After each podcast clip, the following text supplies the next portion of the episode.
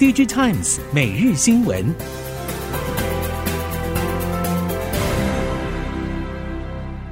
听众朋友您好，欢迎收听 DJ Times 每日新闻，我是袁长杰，现在为您提供今天科技产业的新闻重点。首先带您看到的是，今年智慧手机市场需求不振，手机零组件供应链普遍感受到库存偏高压力。业者坦承，苹果第一季开始下调订单之后，今年上半年实在是淡季更淡。进入第二季中旬之后，苹果也开始给出初步的 iPhone 备货目标，目前传出最多也只跟二零二二年持平或小减。由于台积电的先进制程、先进封装一条龙与苹果 AP 高度联动，以讲究量能的 Info Pop 封装段来看，今年稼动率将有挑战。目前第二季也详实反映淡季更淡的效应。手机市场人士分析，面对市况，连苹果都相对保守，非苹果阵营更是惨淡。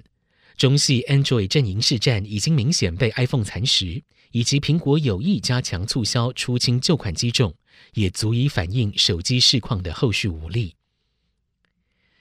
AI 浪潮袭来，正当市场聚焦 NVIDIA 为最大硬体受益者时，相关供应链表示，NVIDIA 仍心心念念 NB 与手机平台战场。根据了解，向来不轻易结盟联军的 NVIDIA，近年挟着 AI 与 GPU 实力，与联发科越走越近。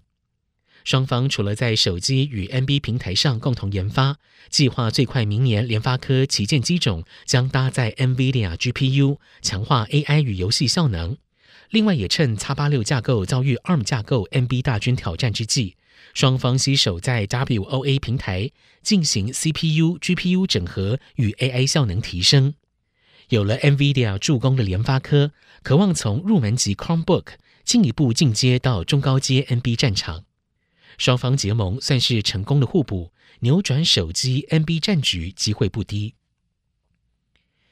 接下来看到记忆体，受到终端需求急动，记忆体价格跌幅严峻。多家记忆体业者从去年底宣布启动减产来控制产出。由于南亚科减产时间比较晚，首季存货金额仍显著增加，达到了新台币两百六十二点七亿元，相较去年底增幅超过一成多。存货周转天数也达到了三百二十一天。至于华邦电首季存货金额达到了两百一十九点五亿元，比去年底微幅增加。存货周转天数约为一百五十五天。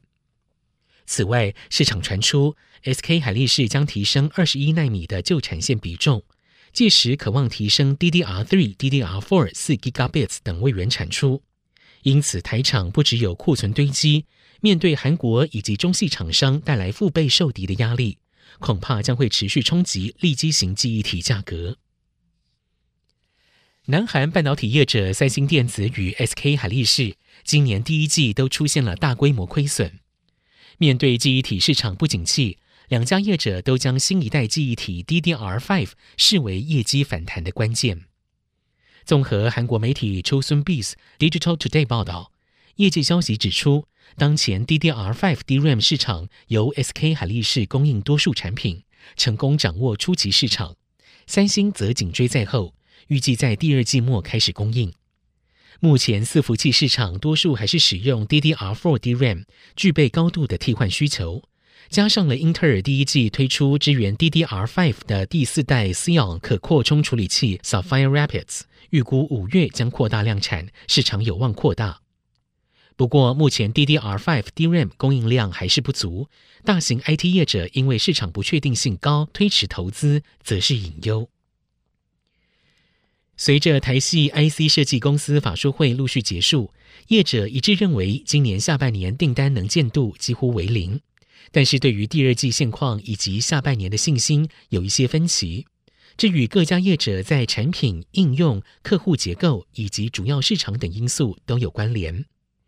纵观各家业者说法，中国市场可以说是最大的影响因子。业界原先看好第一季中国经济复苏，如今几乎全转为保守。对中国市场依赖程度比较高的 IC 设计业者，前景似乎都相对悲观。对于下半年的中国消费市场，多数 IC 设计业者仍然认为非消费性应用将会逐步恢复正常。电动车的混乱局面应该会在下半年恢复平静，拉货有望回到正常状态，基础建设相关的标案需求也会重启拉货。中国微控制器 MCU 市场持续面临削价竞争，中国本土 MCU 业者中影电子、兆易创新等主力厂商采取进口替代以及抢市占率的策略，在价格战中与二三线业者进行市场博弈。中国本土 MCU 业者中影电子在研究机构访谈记录中表示，中国家电型 MCU 竞争激烈，策略上采取有效突破国际厂商寡占为主。晶片是中国进口第一大商品类别，在进口替代策略下，相比国际厂商，中影的优势在于高性价比。另外一家中国大厂兆易创新，则是透过抢市占率来为下一轮景气周期做好准备。兆易创新表示，目前策略透过更多的产品组合以及产品品质与服务优势，来积极取得更高的市占率。LED 产业遭逢景气低迷、产能过剩冲击，中国两大 LED 封装厂木林森以及东山精密率先鸣枪，从五月份开始涨价，最高涨幅大约百分之十。业界指出，中矽 LED 大厂以低价接单大量生产，如果稼动率低迷，将会难以维持获利。由于低价竞争加上了需求疲弱，导致业界无利可图。随着中国内需市场将会随着疫情解封，推动需求逐步增温，提升获利以及避免亏损扩大，成为当务之急。不过，其他 LED 业者还在观察市场接受度。台系 LED 封装厂表示，考量终端市场需求尚未好转，将会朝向以工控、车用等高阶利基市场为主力。今年将会调整产品组合以及维持获利成长为营运目标。尽管因为稳定度、价格不如预期等因素，ORAN 尚未遍地开花，但是相关业者已经着手布局毫米波时代的 ORAN 设备。熟悉 ORAN 业者表示，在今年世界通讯大会上，就可以观察到整体行动通讯市场对于毫米波 ORAN 需求是明确的，相关展示和询问都有。而在近年各国强调的智慧城市中，各种应用场景，像是自驾车、物联网等，都需要仰赖毫米波技术，是 ORAN 业者抢进的重要转折点。业者表示，可以预期在进入毫米波建设时代，主要还是会由三大电信设备商布建基地台。但如果 ORAN 成熟，克服电信营运商最关注的稳定度问题之后，市占率就会开始提升。最后来看到电动车，随着电动车销售快速在中国市场普及，传统汽油车视为，福斯、通用、丰田、本田、BMW、宾士等品牌在中国汽车市场的市占率都可能被中国本土车厂夺走。根据 Electrek 报道，中国正快速朝电动车时代发展。